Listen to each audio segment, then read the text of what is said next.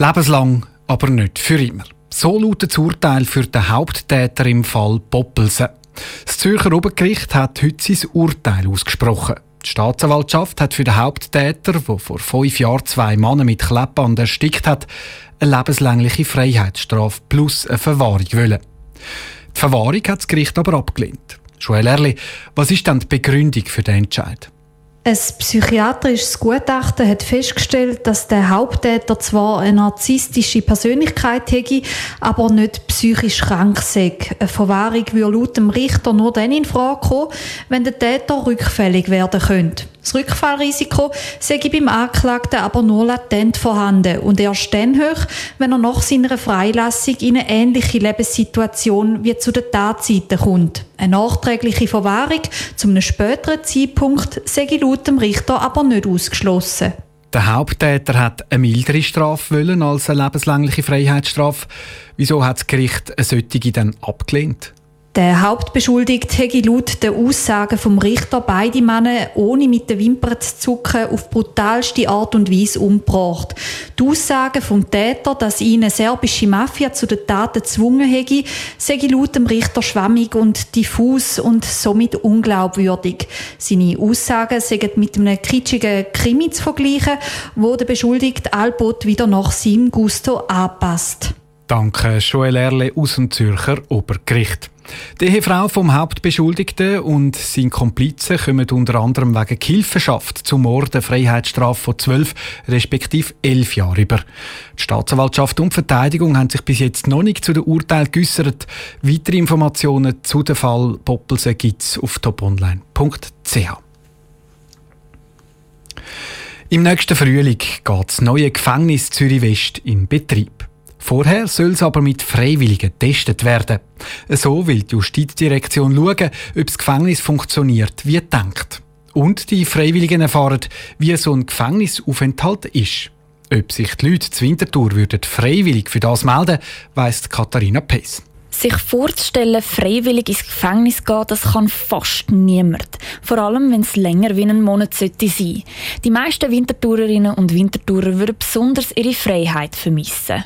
Also spannend wäre es schon, aber ich müsste mir das so überlegen. Also bei den Filmen kann ich, ob es auch so im echten Leben ist. Da sind sie immer so hart drauf im Gefängnis. Also mit Schlägerei und allem. Deswegen denke ich eher nicht, dass ich einen Monat aushalten will. Ich glaube, es ist eine gute Erfahrung, habe ich das Gefühl. Vielleicht das mal erleben, wie das ist. Aber ich glaube, ich brauche die Erfahrung nicht machen. Ich, ich stelle es mir so schon schlimm vor. Keine Ahnung, jetzt halt kein Leben mehr so.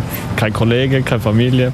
Skepsis ist also gross. Aber nicht alle sind gegen Gefängnisaufenthalt. Ja, ich glaube, es gibt ja mittlerweile viele Leute, die freiwillig irgendwo hingehen und das Handy nicht mitnehmen. Und ich glaube, das wäre wahrscheinlich der Reiz von der Sache, dass man mal einfach einen Monat lang kein Handy, kein Computer, nichts, vielleicht ab und zu mal ein bisschen Besuch. Äh, unter dem Aspekt finde ich es jetzt noch reizvoll, doch. Ich fände es noch eine spannende Erfahrung, ehrlich gesagt. Wenn man verurteilt wird, das ist schon etwas anderes. Aber wenn man weiss, dass man wieder rauskommt, ob sie im Gefängnis Angst habe, glaubt die Frau nicht. Auch eine Gefängniswärterin hat keine Angst, wenn sie freiwillig ins Gefängnis müsste. Sie wäre natürlich auch bei dem Experiment dabei. Hauptsächlich aber auch aus dem Grund, weil sie weiß, wie es im Gefängnis ist. Ich arbeite jetzt 17 Jahre im Gefängnis, also von dem her fühle ich mich dort sicherer als an manchen Ort in Zürich oder so. Die Gefängnisse sind ja gut ausgestattet, haben ja Kameras, sind äh, total überwacht eigentlich von dem her. Wenn etwas passieren kann man gerade Alarm schlagen, die Hilfe kommt gerade. Also ich fühle mich auch als Insass relativ sicher fühlen. Die Testphase, wo die Freiwilligen ins Gefängnis gehen, wäre im März 2022. Das Gefängnis geht dann einen Monat später auf. Der Beitrag von Katharina Pace. Wer freiwillig ins Gefängnis will gehen, wird den Aufenthalt so realitätsnah wie möglich erleben. Das heißt, kein Handy und kein Bücher. Nach dem Gefängnisleiter würde nur auf die Leibesvisitation verzichtet.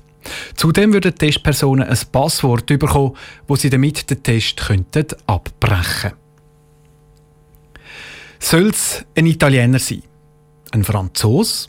Oder doch lieber ein Amerikaner? Diese Frage stellt sich am Bundesrat beim Entscheid, mit welchem Kampfjet die Schweizer Armee in Zukunft fliegt. Gestern ist durchgesickert, dass sich die Verteidigungsministerin Viola Amherd für den amerikanischen Kampfjet vom Typ F-35 entschieden hat.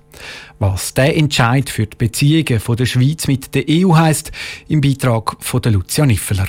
6 Milliarden Franken darf der Bundesrat ausgeben, um neue Kampfjets für die Schweiz zu kaufen. Überkommen tut das Geld wahrscheinlich die amerikanische Firma Lockheed Martin.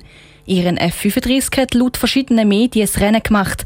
Dass die Schweiz einen amerikanischen Kampfjet einem europäischen bevorzugt, ist für den Gilbert Gassassus, Professor für Europastudie, klar ein politisches Zeichen.